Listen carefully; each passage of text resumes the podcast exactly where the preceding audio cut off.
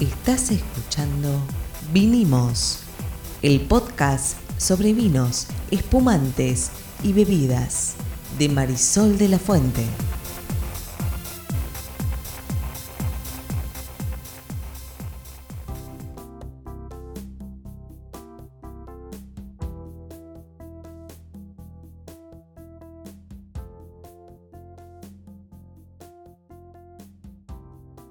Buenas, buenas. Mi nombre es Marisol de la Fuente y soy Sol Sommelier. Y yo soy Ariel Torres, soy el que hace las preguntas del que no sabe en este podcast de vinos y bebidas de sol. ¿De qué vamos a hablar hoy?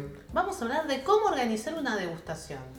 Una degustación o una cata. Si no saben la diferencia, tienen que oír el, el El podcast capítulo anterior. Exactamente. Claro, no, vamos a hablar de degustación. Para que todos en casa, si tienen ganas de practicar y de aprender, puedan pensar ideas de cómo armar una degustación. Esta, aunque no, la aunque no lo creas, es una pregunta muy común que recibo. ¿Y cómo hago? ¿Y cómo aprendo? ¿Y qué pruebo? ¿Y cómo pruebo?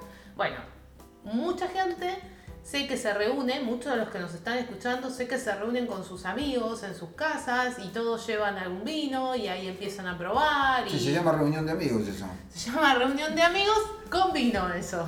Sí, Ahora, normalmente es con vino, sí, claro. me preguntan, bueno, pero ¿cómo podemos ordenar? ¿Cómo podemos organizar? ¿Cómo podemos elegir? Entonces, la idea de hoy es una guía súper simple y súper práctica de cómo poder ir armando degustaciones en tu casa, con tus amigos, con tu familia o con los colegas y ir aprendiendo en el proceso. ¿Qué te Me parece? parece buena idea. ¿Cobramos entrada? Depende, cuán amigos sean. No sé, digo, es un negocio eventualmente. Por supuesto es un negocio, pero si vienen tus amigos y cada uno trae un vino, me parece que Bueno, entonces ya traen, tienen que traer un vino. Muy bien. ¿Cómo se organiza esto? Algunas cositas que uno tiene que tener en consideración, ¿no? Primero que puedes organizar tipos de degustaciones como ideas tengas en tu cabeza, ¿sí? Ahora, para poder llegar ahí, primero tenemos que arrancar con los básicos. Básicos. Siempre en las degustaciones los vinos se ordenan. Hay muchas formas de ordenarlos. La forma clásica de ordenar la degustación es desde los más suaves a los más intensos. ¿Cómo, se, ¿Cómo sé que un vino es suave antes de degustarlo? Es una contradicción esto. No, bueno, por ejemplo, si vamos a hacer la clásica degustación, vamos a arrancar con blancos, vamos a seguir por rosados, podemos tener un blanco joven, un blanco que pasa por madera, rosados, tinto joven, tinto de guarda. Y ahí sabemos que vamos a ir creciendo en intensidad. O sea, tenés que tener esta información de antemano, por eso estás oyendo este podcast. Exacto. Vamos a, repetir este dato porque no todo el mundo tiene por qué saberlo, esto nadie nace sabiendo, así que un vino eh, joven blanco es más suave que un vino blanco que pasó por madera y estos a su vez son más suaves que un vino rosado y un rosado es más suave que un vino tinto joven, Joven. y un vino tinto joven por supuesto es más suave que un vino tinto que Estamos pasó por hablando de generalidades, Por supuesto, ¿no? sí, sí, Después sí. hay vito- vinos muy particulares en cada categoría. Pero lo primero que tendría que tener en consideración es eso. Ahora la pregunta es, bueno, ok, pero yo no quiero hacer esa, eh, esa degustación clásica. De hecho, en esta clásica muchas veces se agrega espumante y lo puedes agregar al principio o al final. Ah, mira, Y lo mismo pasa con los dulces. Que mi recomendación con los vinos dulces es Al ponerlos final. al final. muy bien, al final, ¿Sí? sí. ¿Por qué? Porque el dulce te toma toda la boca. Y si vos tenés vinos muy suaves, justo otro- estos, hace unos eh, días en el canal de la ciudad, en mi columna semanal, estaba haciendo una degustación de rosados y tenía un rosado que era dulce y lo dejé al final. Y vos me decís, bueno, pero lo dejé, lo, lo dejé después del de altísima gama. Sí, porque la verdad es que los previos eran muy delicados, muy suaves. Si yo hubiera puesto el dulce al principio, te mato el paladar para poder percibir la sutileza de todo lo demás. O sea, la respuesta es, lo puse después de, la- de alta gama precisamente porque es de alta gama y entonces hay un montón de descriptores que si te clavaste un vino dulce te los va a tapar. Muy bien, ¿y cuáles serían las opciones que no sea esta que vos decís que es un, un- un orden clásico, una Bueno. degustación clásica? Uno también, por ejemplo, si fueran todos tintos, ¿qué hace? Si fueran todos tintos, va a arrancar siempre por las eh, varietales más suaves y los vinos más jóvenes y va a ir subiendo en intensidad. Bueno, tenemos Ahora, una idea, ¿cuáles son los varietales más suaves? Ponele que son todos jóvenes. ordenate, espera, ordenate, eh, claro, ponele que son todos jóvenes, ordená por varietal, de más suave a más Exacto. Ponele que son todos vinos jóvenes. De vuelta, son generalidades, porque después cada Sí, vino bien, sí, sí, es distinto. Nos mandan, digo, nos mandan un fax, dale, no, no te preocupes por eso. si estamos frente, bueno, vamos a probar todos vinos tintos jóvenes.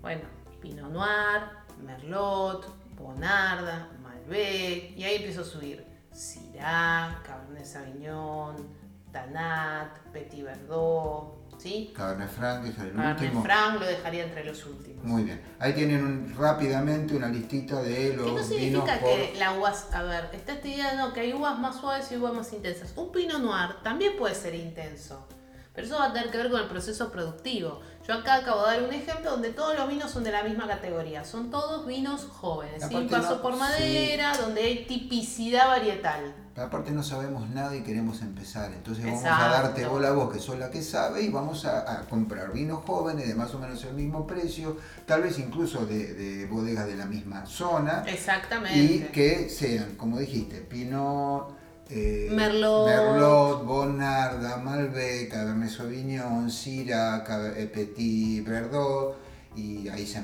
me perdí.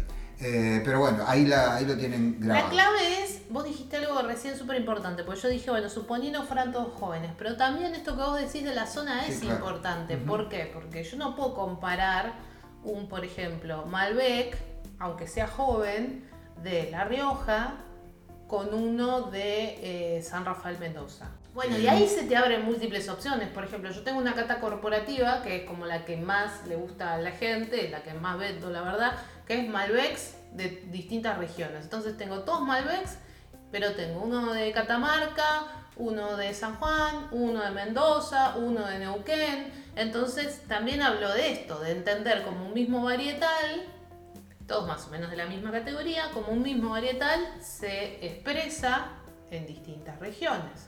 Bueno, acá estamos causando ansiedad en este Sí, punto en este del punto. podcast, así que vamos a bajar de la ansiedad, tal vez por mi experiencia de meterme con montones de cosas que no conozco, porque así es el laburo de los periodistas, te metes con temas que hasta el día de ayer no, no- no conocías y rápidamente tenés que enterarte, así es, así es la vida del periodista.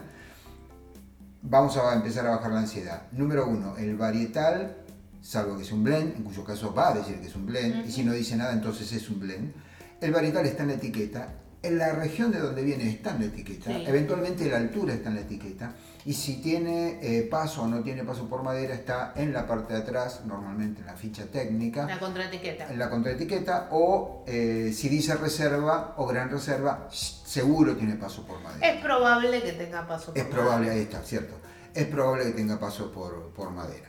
Así que no es tan complicado. Porque Y si no, uno- tenemos un podcast donde explicamos cómo leer la etiqueta. No, total, pero lo que quiero decir, esa información está disponible en el súper cuando vas a las góndolas de vinos y vos querés organizar para hoy a la noche y decís, bueno, ok, hoy vamos a hacer algo distinto y vamos a probar cinco vinos o siete vinos distintos, pero van a ser todos blancos, vamos a decir las uvas de blancos en orden de suavidad, digamos, y todos los demás datos, región y todo lo otro, la añada, ponele, eh, va a estar en la etiqueta. Así que no, es, eh, no es que eh, vos oís ahora y decís, "Ah, ¿y cómo sé yo que es un tempranillo, que es una bonarda, que es un petit verdot, que es un cabernet sauvignon, que es un cabernet franc? Está en la etiqueta. Y la región está en la etiqueta. Y la añada está en la etiqueta. Y si tiene paso por madera, está en la etiqueta. Muy bien, ¿y con los blancos cuál sería Bueno, los blancos es más, es, eh, están todos más parejos, pero podrías empezar por ahí con un pinot gris, un semillón, después pasarte un sauvignon blanc, tal vez ahí podrías probar un chardonnay y terminar con un torrontés. ¿El o Chenin dónde quedaría? Chenin iría más al principio. Más suave. Es más, las blancas en general son todas más suaves. Lo que cambia un poco en las blancas es el nivel de acidez, las notas, de ver- las notas verdes que puede tener, que pueden ser más o menos intensas, y también la intensidad aromática. Yo siempre digo que el torrontés, por ejemplo, es el único que vos en una cata ciega si- siempre vas a reconocer si tiene la tipicidad varietal, porque es como una frutería y una florería todo junto, ¿no? Sí, es muy lindo el torrontés. Que de paso, bueno, como siempre decimos, es la única que es 100% argentina, ¿no? Sí, sí. Pero ahí es como un poco más variable. Lo que sí, por ejemplo, yo hablaba de, no sé, la degustación clásica, ¿no? Donde tenés espumante blanco, rosado, tinto joven, tinto de guarda. Puedes tener todos tintos, puedes tener todos blancos, puedes tener todos espumantes. Ujú. Y podés tener divididos los espumantes en método Charmat y método Champenois. Segunda fermentación en tanque, segunda fermentación en botella. Nature, Brut Nature, Extra Brut, Sec, Demi-Sec y Dulce son categorías que nos hablan de la cantidad de gramos de azúcar por litro que tiene ese espumante. Y ahí nos pasa lo mismo. Deberíamos empezar por los más secos e ir subiendo en dulzor. para que de vuelta ese dulzor no nos tape la- las notas más sutiles de los anteriores. Podríamos, como dije antes, comparar regiones. O varietales, puede ser una cata, solo, una, cata una degustación solo de Malbecs o de torronteses. o solos de Cabernets, Ujú. ¿sí? Eh, bueno, la verdad que hay mucha multiplicidad de opciones, todo tiene que ver un poco con lo que uno quiera aprender. Yo hablaba antes de que, por ejemplo, los otros días hice en el canal todos rosados y eran todos rosados distintos. Tenía rosados 100% de varietal, me acuerdo que tenía un Schwerer 100% Pinot Noir. Tenía un Bianchi 50 Merlot, 50 Pinot Noir. Tenía uno dulce de Syrah. Tenía, entonces, también uno puede empezar a hacer com- combinaciones, ¿no? Vamos a probar todos rosados de Malbec, a ver cuál es el más rico. Vamos a seguir bajando la ansiedad. Eh, ¿Qué se necesita? Es una muy buena pregunta. Para mí se necesitan ganas de ¿Copas? ¿Se necesitan copas? ¿Hace falta comprarse copas de degustación o una copa común? No, copas normales te van a servir. Las que tenés en tu casa Sí, te las que sirven. te van a servir en tu eh, las que tenés en tu casa te van a servir. Si tenés varias, mejor, porque puedes comparar. Cuando vos servís dos o tres copas, por ejemplo, si vas a hacer esta que yo dije de Malbecs de distintas regiones, tenés los tres servidos, es- o cuatro, o los que sean, es mucho más rico porque eh, vas a poder comparar. Si vos probás primero uno, descartás, pasás al siguiente, descartás, te vas a dar cuenta también. Pero es muy interesante esto de, a ver este el olor y pruebo Sí, y sí, yo podés vuelvo el comparar. segundo y podés hacer esto de la comparación y empezar a fijar o aprender mejor. Entonces, si tenés varias copas mejor, si no tenés, no es un problema, podés ir vo- volcando y, y probando el siguiente. Y hay una cosa, si tenés una sola copa para cada persona que va a estar, no pasa nada, no la laves con agua. Porque si vos haces la cata, eh, perdón, la degustación de manera ascendente, en intensidad, podrías sin necesitar avinarla, que se, que se dice. Le echas un chorrito del vino, movés y tirás. Pero no le pongas agua, porque si nos ponemos muy finitos en el proceso, cuando vos echas agua en la copa, por más que la descartes, primero que puede tener olores, y segundo que queda una capa que cubre por dentro y te mete agua en el vino. Sí, correcto. No, no, no hace falta poner nada. Aparte de las copas, yo diría que no es una mala idea faginarlas. Si normalmente las Sí. copas se las lava mal, digamos, las copas no deberían lavarse con ningún producto, solamente con Con agua. agua. Pero faginarlo es muy fácil. Se Sí. usa cuánto de alcohol y de agua. Yo pongo 50 de alcohol, 50 de agua, en uno de estos aspersores de, de mano. Sí, echás, tu, tu, tu, pasas un trapito que no deje pelusa Sí. y está lista. eh, y si no, puede ser con vapor también.